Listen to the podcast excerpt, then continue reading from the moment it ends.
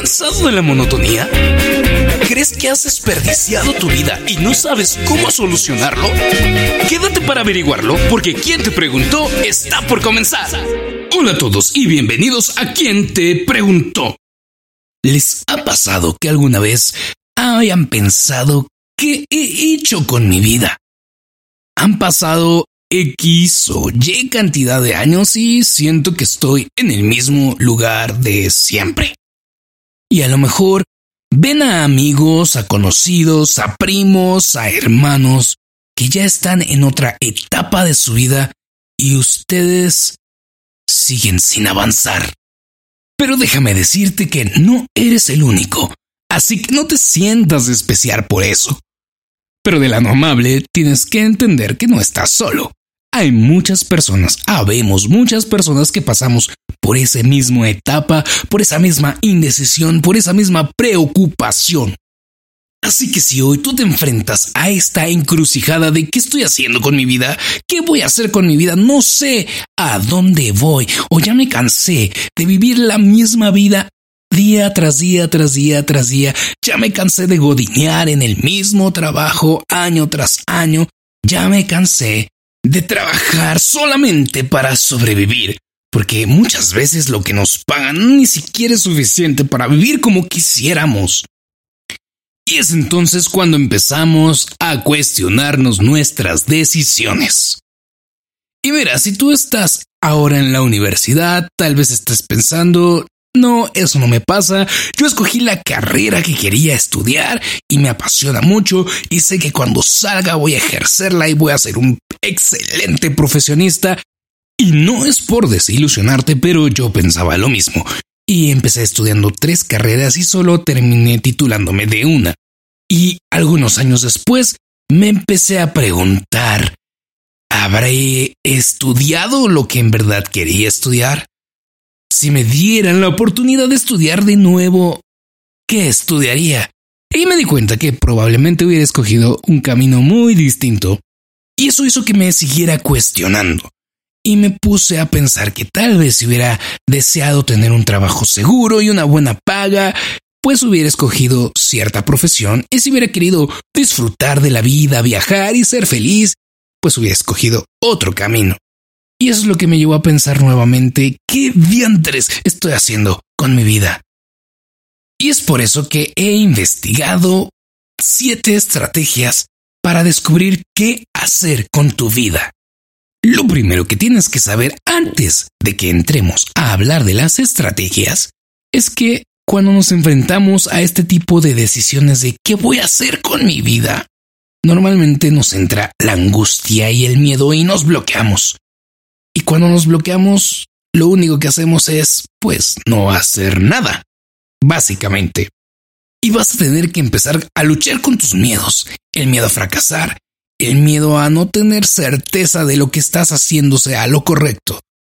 Y estos miedos son los que impiden que empieces a hacer lo que quieres hacer porque muchas veces no sientes que haya seguridad en los sueños que tienes.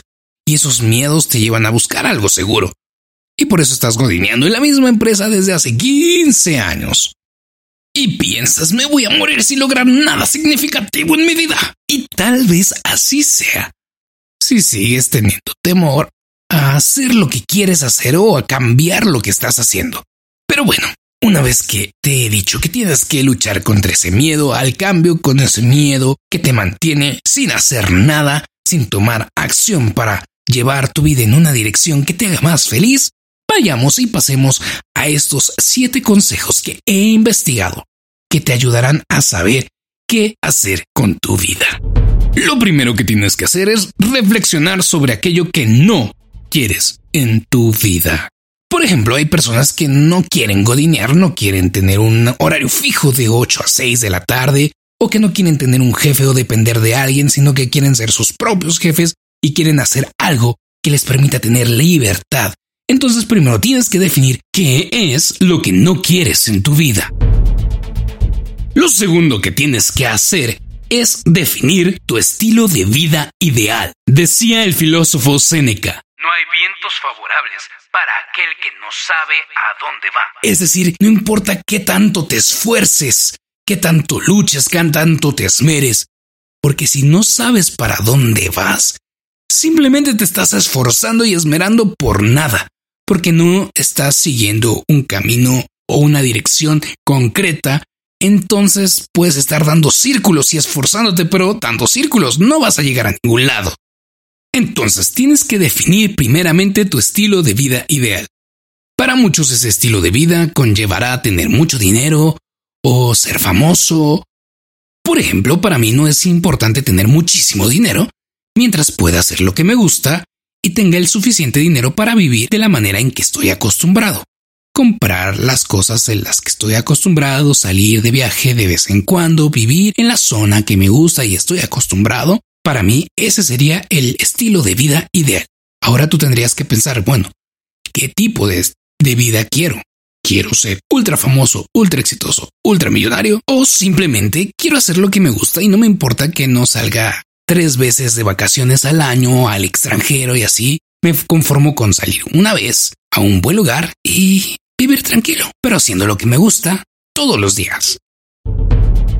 Número 3. Explora. Si no sabes qué quieres hacer, evalúa tus posibilidades y explóralas. Por ejemplo, a mí me gusta crear contenido y me gusta opinar de distintas cosas, dar consejos, contar anécdotas y este tipo de situaciones por las cuales creé este podcast. Aunque conlleva un esfuerzo personal porque tengo que buscar tiempo para realizarlo, ya que tengo otras labores para sacar dinero para mis gastos diarios y así, pues estoy haciendo esto que me gusta y me estoy esforzando y estoy explorando esta posibilidad que espero en algún momento me dé lo suficiente como para vivir y dejar de hacer aquello que simplemente hago para pagar las deudas. Número 4. Atrévete a soñar. Y ya sé lo que muchos pensarán, ay, qué ñoño, ay, eso sonó muy romántico, ay, no me vengas con esas cosas, pero sí, atrévete a soñar. ¿En dónde te gustaría estar en cinco años? ¿Qué te gustaría estar haciendo? ¿Qué te gustaría tener? ¿Qué logros te gustaría haber conseguido en cinco años? Sí, tal vez tienes 40, 50, 35, 30, 28 años. No importa, ¿dónde te gustaría estar en cinco años? Mientras averiguas lo que quieres hacer con tu vida, hay algunas cosas que puedes ir haciendo que te serán de gran utilidad. Primero, gestiona con eficacia tu dinero. En la sociedad lamentablemente el dinero abre las posibilidades, por lo que encontrar una suma mínima que nos aporte cierto relax y confort psicológico es muy valioso. Si no tienes ahorros y dependes de tu trabajo, es hora de que vayas pensando en un plan B. ¿Qué más puedes hacer o qué podrías hacer si decides dejar de trabajar para perseguir el sueño una vez que ya decidas a dónde quieres ir con tu vida? Y fórmate. El conocimiento no solo lo puedes ocupar en un área o en un solo lugar, sino que te proporciona habilidades y herramientas que te permitirán alcanzar tus objetivos cuando los tengas claros.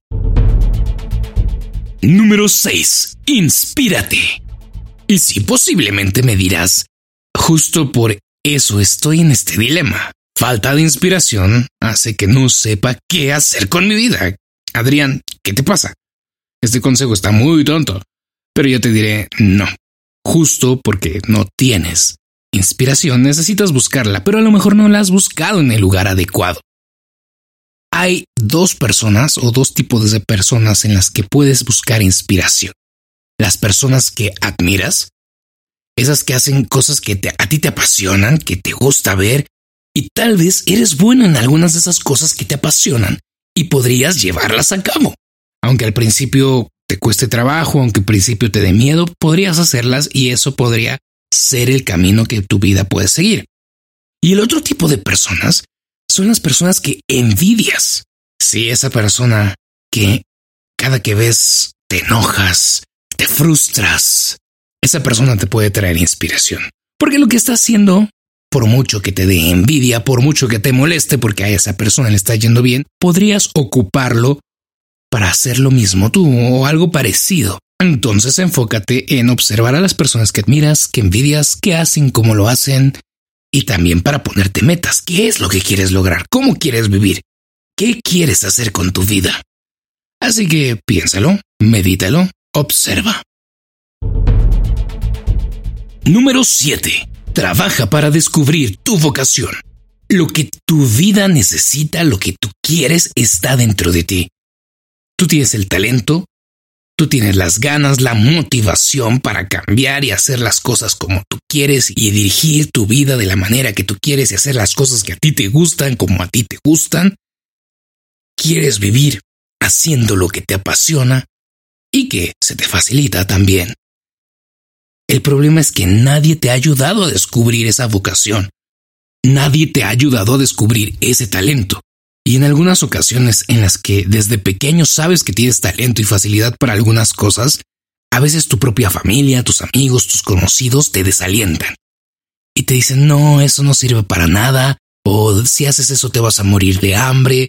Les pasa mucho a las personas que tienen tendencias artísticas los que quieren ser músicos, bailarines, a los que quieren ser actores. Y como constantemente estás recibiendo estas ideas negativas, estas opiniones en contra de lo que tú quieres y sabes que puedes hacer y que te apasiona, entonces empiezas a buscar otras alternativas, las cuales te llevan a la crisis existencial en la que podrías estar ahora, en la que dices, es que he desperdiciado mi vida, es que he desperdiciado tanto tiempo y no he hecho nada o por lo menos nada de lo que me sienta orgulloso, o nada de, de lo que yo esperaba haber hecho para esta edad, para este tiempo.